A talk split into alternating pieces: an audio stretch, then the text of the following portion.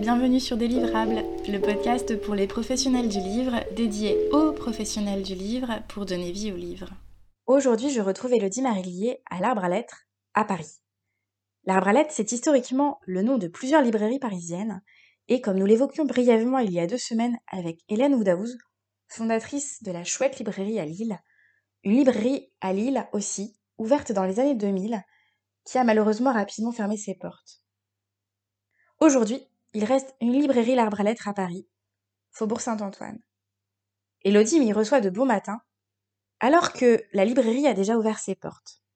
Elodie est salariée de la librairie depuis de nombreuses années, mais elle n'avait pas vocation à être libraire au début. Et puis, depuis qu'Elodie travaille à l'Arbre à Lettres, elle a connu des évolutions importantes. Elle revient aujourd'hui sur ces changements. D'abord, être libraire indépendant sous pavillon d'éditeur, est-ce possible? La réponse est un grand oui et elle vous explique pourquoi. Elodie vous présente aussi le fonctionnement de l'équipe et ce que la crise sanitaire a pu apporter à la réflexion sur la production éditoriale. Enfin, j'invite tous les amoureux de Conroy ou de Gabriel Garcia Marquez à écouter l'épisode jusqu'au bout. Elodie nous partage un coup de cœur qui devrait vous plaire. Bonjour Elodie. Bonjour. Merci de m'accueillir à l'Arbre à Lettres aujourd'hui, donc au 62 rue Faubourg Saint-Antoine à Paris, à 5 minutes de Bastille. Voilà. Ce qui me frappe toujours quand j'entre dans cette librairie, c'est le contraste entre l'effervescence de la rue et le calme intérieur de la librairie. J'ai d'ailleurs euh, toujours peur de la manquer. Il faut bien lever la tête pour être sûr de pas louper l'adresse. Je vois bien les ramifications d'un arbre dans cette librairie, comme un labyrinthe euh, qui mène vers l'espace jeunesse au fond. Donc euh, l'arbre à lettres, c'est une surface de 200 mètres carrés avec 28 000 références. C'est une librairie qui a plus de 30 ans, elle est gérée par euh, Michel Stivnard. Mhm. En 2015, euh, donc la librairie a été rachetée par Actes Sud. Mhm. C'est la dernière à garder le nom de l'arbre à lettres. Celle de Mouffetard ayant été rebaptisée Les Traversées et celle de Danfer Rochereau La Petite Lumière. Ouais. Vous étiez là avant le rachat. Ouais. Qu'est-ce qui a changé à la librairie depuis que vous êtes là et plus particulièrement, est-ce qu'il y a eu des changements euh, depuis le rachat mm. par Actes Sud? Alors moi, je suis là depuis dix ans, donc effectivement avant que Actes Sud n'intervienne. Ce qui s'est passé, en fait, c'est qu'il y avait une directrice historique qui avait créé le premier arbre donc qui était celui de Mouffetard, et qui avait ouvert par la suite euh, différentes librairies à Paris. Il y a même une tentative euh, à Lille, mais ça n'a pas marché du tout. Il y avait également en République une librairie qui est devenue l'Acacia. Donc c'était un réseau de cinq librairies. Ça permettait à la, marque d'avoir une bonne visibilité sur Paris, puis ça nous permettait aussi pour le travail d'avoir des échanges entre librairies et tout. Donc ça c'était assez riche. Cette patronne historique, Martine Dantin, ayant pris sa retraite, elle a dû céder au fur et à mesure. Et ce qui s'est passé dans la plupart des librairies, c'est que les libraires du cru ont pu racheter, hein, soit en montant des, soit en s'alliant les uns avec les autres, soit en trouvant des solutions de financement. Ici, c'était un peu particulier parce que euh, la librairie était dans le bail de l'immeuble. Donc, du coup, il fallait sortir énormément d'argent. Donc mmh. ça, c'était pas possible pour qui que ce soit dans la librairie. Donc assez rapidement, finalement, est venue l'idée de trouver éventuellement un éditeur qui serait intéressé, parce qu'il y a beaucoup de librairies finalement qui marchent sous pavillon d'éditeur. Alors moi, j'ai pas été là au moment où ça s'est fait, mais c'était, je crois que c'est lors d'une rencontre, ça s'est un peu fait au débeauté comme ça. Et l'idée a plu à, à Actes Sud, qui donc finalement a repris le bail intégral et donc a racheté la librairie. En fait, il y a une société qui a été créée pour qu'elle reste indépendante du groupe Actes Sud. Donc la société Arbre à Lettres appartient à Actes Sud, mais elle existe à part entière de manière autonome, si, je puis dire. Euh, ensuite, pour nous, qu'est-ce que ça a changé? Ça veut dire que de toute façon, bah, comme on peut le voir quand on arrive dans la librairie, il n'y a pas marqué librairie Actes Sud, par exemple. Mm. Il y a marqué librairie Arbre à Lettres. Hum, ce que ça a changé pour nous dans les méthodes de travail, pour moi, ça n'a pas changé grand-chose. Enfin, j'ai pas l'impression de travailler tout à fait différemment. Ce que ça permet surtout, c'est euh, de meilleures relations et une meilleure connaissance du catalogue Actes Sud, mais non seulement Actes Sud, mais les éditeurs associés, mhm. à savoir, bah, par exemple, en jeunesse, il y a Helium, il y a Thierry Magnier. Pour d'autres éditeurs comme Cambourakis, qui aussi font partie du groupe Actes Sud, et qui d'ailleurs euh, logent dans les locaux, dans les étages supérieurs, donc on, connaît mieux leur catalogue, on suit mieux leur actualité. Il y a également les éditions Inculte, les éditions Sinbad, euh, les éditions Rivage. Inculte aussi dans le Alors Inculte, oui. Tous les autres éditeurs, non. Ils sont, ils sont ailleurs dans Paris, donc on les a pas en permanence. Pour les toutes petites maisons d'édition, on va dire que c'est, c'est un plus. Ils viennent pas tous les jours inspecter où sont leurs livres, en quelle quantité ils sont placés, si leurs auteurs sont bien représentés. On n'a pas ces questions-là, alors que je sais que dans certaines librairies qui sont attachées à des groupes éditoriaux, ça peut être un peu plus pénible au quotidien. On n'a pas ça. Après, c'est financièrement aussi que c'est que c'est très intéressant pour nous dans la mesure où euh, les remises de base pour tous les éditeurs associés du groupe Actes Sud, nous on a une remise de 50%, ce qui n'existe pas par ailleurs. C'est-à-dire que quand on achète les livres, on les achète à 50%, alors que on va dire que chez nous, alors je sais plus à quel, taux s'établit la remise moyenne, mais on est 38-39 euh, quoi. Donc il y a quand même euh, un léger plus. Les librairies qui appartiennent au groupe Actes Sud, en fait, bénéficient des mêmes euh, taux de remise. Donc, dans le nord, il y, a, il y a le Chanel. Au sud, bon, il y a Arles, bien évidemment. Il y a la librairie Montpetit à Marseille. Et à Paris même, bah, il y a la librairie du Parc, mais qui, elle, est vraiment reconnue comme une librairie Actes Sud. Il y a un espace de vente aussi au sein de la boutique Hermès. Ils ont des livres aussi. Et puis, il y a la librairie du Rond-Point qui pour l'instant bon marche qu'à un cas parce que c'est une librairie qui est rattachée à un théâtre et comme on sait en ce moment les théâtres euh, voilà c'est un peu compliqué mais donc, c'est des conditions commerciales qui ont été établies au sein du groupe Actes Sud pour l'ensemble des librairies. Donc oui, nous on, a on va dire qu'on a un intérêt financier quand même à bien vendre Actes Sud, mais euh, voilà, ça n'a pas d'autre incidence. Après, quand on travaille les offices avec Actes Sud, bah, bien évidemment, on est plus attentif, on va dire, on, on veille à ce qu'ils soient bien représentés. Mais au-delà de ça, ça n'a pas de, ça pas d'énorme impact. Est-ce que vous entretenez euh, des liens particuliers avec les autres librairies d'Actes Sud à Paris Jusqu'à présent, ça s'est pas beaucoup fait. Le directeur aimerait qu'on navigue davantage d'une librairie à l'autre, éventuellement, que les libraires euh, puissent aller aussi dans les autres librairies, se connaissent davantage ce serait peut-être aussi fluidifier des manières de travail, sachant que bah, cette librairie-ci, effectivement, a une grande ancienneté que n'ont pas forcément les autres librairies. Mhm. Ça peut être partager des savoir-faire, des choses comme ça aussi, qui peut être intéressant. Pour l'instant, ça n'existe pas beaucoup. On se voit beaucoup entre libraires à l'occasion de salons. Là, effectivement, on se rencontre beaucoup, que ce soit au salon du livre. Moi, j'ai travaillé quelques fois au salon du livre de Genève qui est euh, là piloté par euh, le directeur de la librairie de Maupetit. On va participer, on a déjà participé, on va participer encore au salon du livre jeunesse euh, de Montreuil. Donc là, c'est des, moments aussi, effectivement, où on rencontre d'autres libraires, d'autres manières de travailler, et c'est là où on apprend aussi, quoi. Et comment vous décririez la librairie L'Arbalète de manière plus générale? Quelles sont ses caractéristiques? Comment bon, Là, on a beaucoup parlé du rachat, mais euh, j'imagine aussi qu'il s'est passé beaucoup de choses depuis que vous êtes là alors la librairie, elle garde sa physionomie particulière, effectivement. Vous avez parlé d'un labyrinthe. Moi, je la vois plus comme un, grand couloir. Pour moi, c'est une librairie qui est totalement ouverte de son entrée jusqu'à jusqu'à jusqu'au fond de la librairie. Il y a que la pièce jeunesse, effectivement, qui est un, un, lieu un petit peu à part. Oui, ça fait un L en fait. Voilà. La librairie jeunesse, d'ailleurs, euh, n'a pas toujours été installée dans cet espace euh, magnifique, avec cette cour et cet arbre. Avant, c'était les beaux-arts qui étaient là-bas. D'accord. C'est vrai que ça fait aussi beaucoup atelier d'artistes. Hein. Voilà. Donc, euh, à l'origine, bah, dire que le marché du livre d'art était bien portant pendant tout un temps. Moi, depuis que je travaille en librairie, c'est moins le cas. Hein. Mmh. Il y a une perte d'intérêt pour le beau livre. Donc, ce rayon-là, entre autres, s'est réduit drastiquement. Après, moi, ce qui m'a toujours marqué, une des raisons pour lesquelles j'aime beaucoup travailler dans ce lieu, c'est qu'effectivement, il est ouvert. Voilà. Donc, tous les rayons communiquent les uns avec les autres. Les libraires connaissent les rayons des uns et des autres. Bien sûr, on est attaché à des rayons. Hein. Il y a des pôles, il y a, mmh. il y a le grand pôle littérature, mais même au sein de ce grand pôle, on est, on travaille pas comme dans d'autres librairies où quelqu'un qui serait euh, simplement missionné pour travailler sur la littérature française, l'autre littérature étrangère, mmh. le, le, poche. Là, on est trois à travailler en général en littérature et on est susceptible de travailler sur tous les rayons qui concernent la littérature, donc du policier euh, à la poésie en passant par le théâtre et la littérature euh, française étrangère, mmh quoi. Donc voilà, on, navigue dans ces différents rayons. Moi j'aime bien parce que ça, ça, ouvre un peu les esprits, quoi, quand même. Mais euh, c'est autre chose. Et puis le fait que c'est moins compartimenté que dans certaines librairies. Hein on a une très bonne visibilité des autres rayons de la librairie et euh, on aime beaucoup. Euh, alors je pense que ça se fait dans d'autres librairies, hein, j'en visite donc je sais que ça se fait, mais euh, on a mis en place au minimum une fois par mois, soit un thème transversal, soit à l'occasion de la parution d'un livre, on essaye de travailler sur tous les rayons en même temps pour faire une proposition groupée. C'est-à-dire qu'il y a des livres des différents rayons qui sont présentés ensemble sur une table qui est au milieu de la librairie, puis qui est en rappel en vitrine.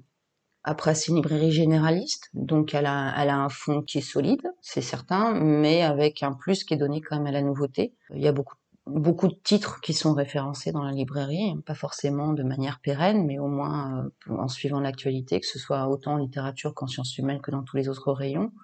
Donc elle n'est pas fermée à un certain type de public, quoi. On, accueille tous les publics, on va dire. Il n'y a pas de bonne ou de mauvaise lecture, je suis bien. Voilà, c'est ça. Bah, je sais que dans certaines librairies, c'est euh, on, a, on accorde une priorité à ce qui est un peu plus littéraire, on va dire. Donc nous, on n'a on, pas ce, on n'a pas ce souci-là. On va autant proposer des titres de d'édition minuit qui sont effectivement de la très bonne littérature à des d'autres éditeurs ou d'autres auteurs qui sont, on va dire, un plus grand public. Enfin, je sais pas, je pense à Aurélie Valogne, je pense à Marc Lévy, des choses comme ça. Voilà, donc euh, nous, dans cette librairie, on accueille les deux, voilà.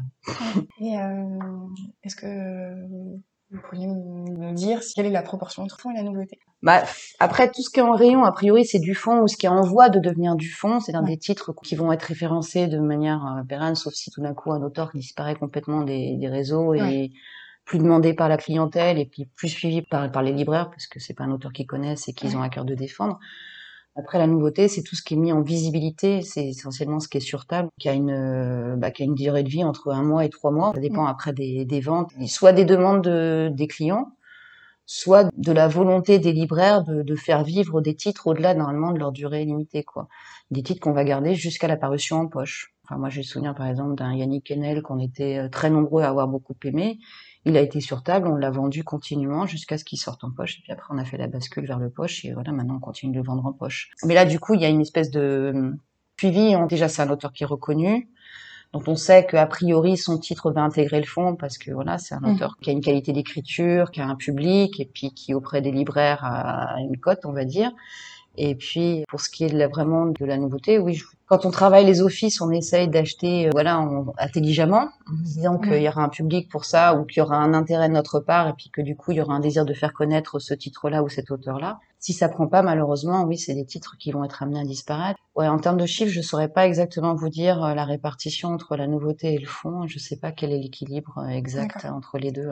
Disons que le fond, de, de, de, toute façon, on entretient en permanence. Après, il est révisé un petit peu en fonction, oui, bah, des ventes, hein, tout simplement. Moi, l'heure, je donnais l'exemple des, des beaux livres. Pendant tout un temps, on a eu un fond en beaux-arts qui était, qui était riche, euh, qui était nourri, qui était entretenu. En plus, on a quelqu'un ici qui apprécie particulièrement, notamment la photographie. Donc, euh, il y avait un beau travail qui était fait de ce côté-là à un moment donné, si on n'a plus le public pour ça, malheureusement, on est obligé de faire, euh, voilà, on est obligé de, de, réajuster parce qu'il y a des contraintes économiques qui font qu'on peut pas se permettre simplement d'avoir euh, des livres pour le plaisir de les avoir, quoi. C'est pas, c'est pas sa bibliothèque qu'on a en librairie.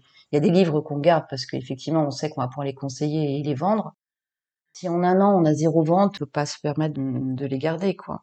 Après, il y a une manière de refaire son fond. Bah, en littérature, il se, bah, il se, refait au fur et à mesure, voilà, mais il n'y a pas de révolution, j'ai envie de dire, hein, en littérature. On entretient ce qui était là. C'est une passation aussi d'un libraire à un autre.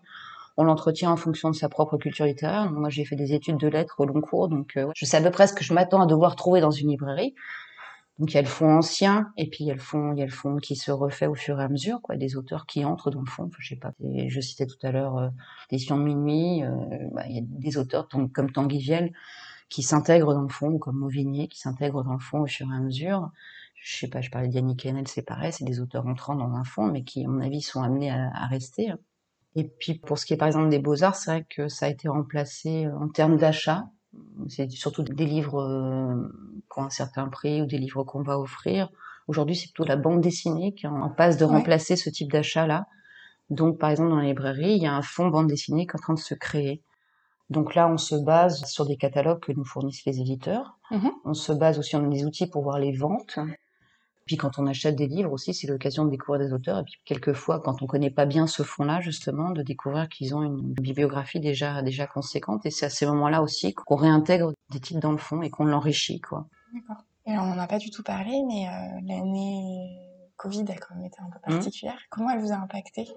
La première vague, ça a été la plus dure en fait, parce qu'après on est devenu commerce essentiel et puis on avait le public avait le droit de sortir un peu plus et d'aller du coup dans les librairies. Donc pour nous, ça a plutôt été curieusement une bonne année. La première année était beaucoup plus difficile dans la mesure où on a été obligé de mettre en place des systèmes de vente à emporter, des choses comme ça, enfin ce qu'ils appellent le click and retrait ou le click and collect, ou carrément la vente à expédier. Ça, c'est, enfin, je pense que pour n'importe quel commerce, c'est pas, c'est pas une expérience euh, très heureuse reçoit du public, donc on a l'habitude de recevoir du public. C'est plutôt dans des procédures de travail que ça a été compliqué à mettre en œuvre. Travailler euh, rideau fermé, c'est un peu compliqué, même si on recevait quelques personnes sur le pas de la porte pour leur, leur donner les livres. travailler avec des nouveaux outils avec lesquels on a, enfin, on avait l'habitude de travailler, mais pas du tout au même rythme. Je sais plus de combien ça a progressé, mais voilà, au moins 50 voire 70%, j'imagine. J'ai les chiffres en tête, mais je crois que ça peut pas être de cet ordre-là. Donc en termes de préparation, bah, c'est pas Amazon, hein. on n'est pas dans des grosses usines comme ça, mais on n'est pas habitué à préparer des commandes et à les mettre dans des sacs et à les faire à emporter. Donc c'est des méthodes de travail qui sont très différentes, qui sont très usantes pour des résultats qui sont pas toujours à la hauteur de ce qu'on ouais. Néanmoins, c'était une manière de garder un contact avec les, les, personnes du quartier dans un premier temps, parce que c'est elles qui se déplaçaient. Pour ce qu'on envoyait à l'extérieur, c'était quand même pas très intéressant. Mais après, ça a permis aussi de se rendre compte que travailler sur les réseaux sociaux, des choses comme ça, c'était aussi un peu vital d'une certaine manière. Les gens accordent beaucoup d'intérêt à ça, même si c'est pas forcément suivi d'effet en termes de vente. On voit qu'on est suivi, qu'on est apprécié, et puis euh, oui, ça, ça permet de se rendre compte à quel point les gens tiennent en fait à, ce lieu. Enfin, on le savait, mais euh, ça a été un moment où ça a été exprimé davantage et donc euh, reçu davantage aussi euh, de notre côté. Hein. J'imagine que vous en avez besoin aussi. Et vous disiez aussi que paradoxalement, ça a été une bonne année. La deuxième année, euh, enfin, la deuxième, le deuxième oui, confinement, deuxième confinement, parce on était moins confinés, du coup, on avait le droit de, de rester ouvert. Très tôt, on l'a su, et euh, vu que les gens avaient le droit aussi de sortir, alors toujours avec des espèces de dérogations, machin, cela, mais néanmoins ils étaient là. Et vu qu'on était parmi les seuls commerces à rester ouverts, en fait, les gens se sont beaucoup euh, reportés vers le livre.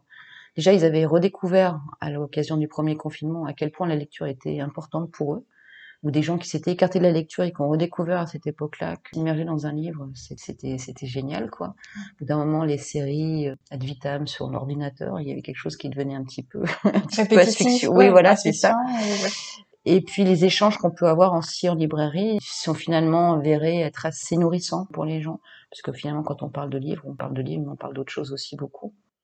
Donc on a eu un public qui s'est reporté très volontiers et très fréquemment sur le livre, même en termes de cadeaux, d'achats. Il n'y avait pas beaucoup d'autres options non plus, hein, donc on a été privilégié de ce point de vue, mais on a fait de, oui, on, a fait de très bons résultats. On n'est pas la seule, hein, enfin. oui, la librairie indépendante de manière euh, générale. Ouais. Hormis les quartiers qui sont très touristiques pour ce qui est de Paris, euh, moi, tous les échos que j'ai eus, puis des libraires que je connais qui travaillent dans d'autres euh, librairies, m'ont dit qu'ils avaient fait d'excellents résultats aussi, quoi. Donc euh, là, depuis que tous les autres commerces sont ouverts, du coup, bah forcément, les gens vont ailleurs. Mais c'est très bien. Moi, je, je, suis heureuse que la vie reprenne son cours, hein, normal. Mais c'est vrai qu'il y a eu un tout petit décrochage pour la librairie, quoi. Mais sinon, au global, ça a été plutôt de bonnes années. Et puis, je vous dis, ça a été de bonnes années aussi dans le sens où il y a tout un public qui a redécouvert le livre, vraiment. Ouais. Et ça, vous pensez que ça va durer on sait jamais. Pour l'instant, on est plutôt optimiste, oui. On a plutôt des plutôt des personnes qui reviennent volontiers en librairie, quoi. Pour l'instant. Bon, puis après là, c'est des vacances, donc euh, c'est un peu particulier aussi. C'est pas les moments les plus forts hein, de l'année en librairie. On verra bien sur la rentrée, puis sur les fêtes par la suite. Mais moi, je pense qu'on a regagné. Ouais. D'accord. Et quels sont pour vous les enjeux euh, principaux d'un libraire indépendant aujourd'hui? Ce que j'ai pas précisé quand vous me parlez du confinement et des conséquences pour les librairies, c'est qu'il y a aussi tous les éditeurs qui se sont un peu remis en question. Ouais.